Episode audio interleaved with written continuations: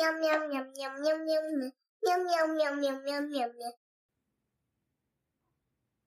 做你想做的梦。皮卡丘姐姐想开一间药妆店，因为之前跟双胞胎妹妹一起去日本玩的时候，看到日本有好多好多的药妆店，而且什么喉咙痛喷的，手破皮的凝胶 OK 泵都有，让皮卡丘姐姐好想也有一家自己的药妆店。为了实现开店的梦想，皮卡丘姐姐白天努力的打工，在大卖场烤香肠给客人试吃。皮卡皮卡，好吃的香肠，快来吃看看哦！常常晚上回到家，两只手都这边一个烫伤水泡，那边一个烫伤水泡，还要熬夜画药妆店的规划图。门口在哪里啊？收银机放什么位置啊？货架怎么摆啊？这一区放什么药啊？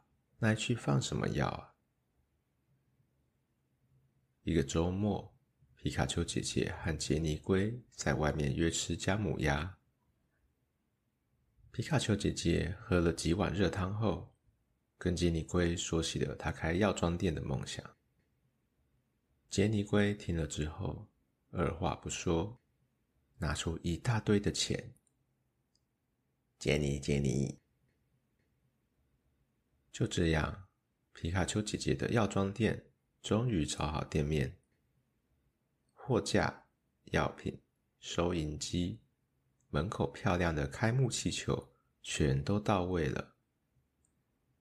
每天，皮卡丘姐姐在门口开心的迎接来来去去的客人。她是真的很喜欢服务客人，看到客人买到想要的药品，自己好像也一样的开心。但是没想到金融海啸来得又快又急，把银行的钱、大家的钱都冲走，冲到看不见的深渊里。因为景气不好，就越来越少人来药妆店买药了。看着对面的对手妙蛙种子的药妆店，从一开始皮卡丘姐姐的药妆店开张后，就一直竞争。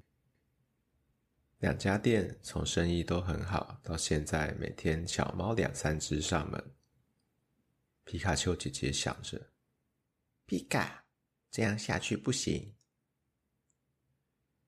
于是有一天，皮卡丘姐姐就鼓起勇气。走进妙蛙种子的店里，双眼坚定的看着妙蛙种子说：“皮卡，我们一起把饼做大吧。”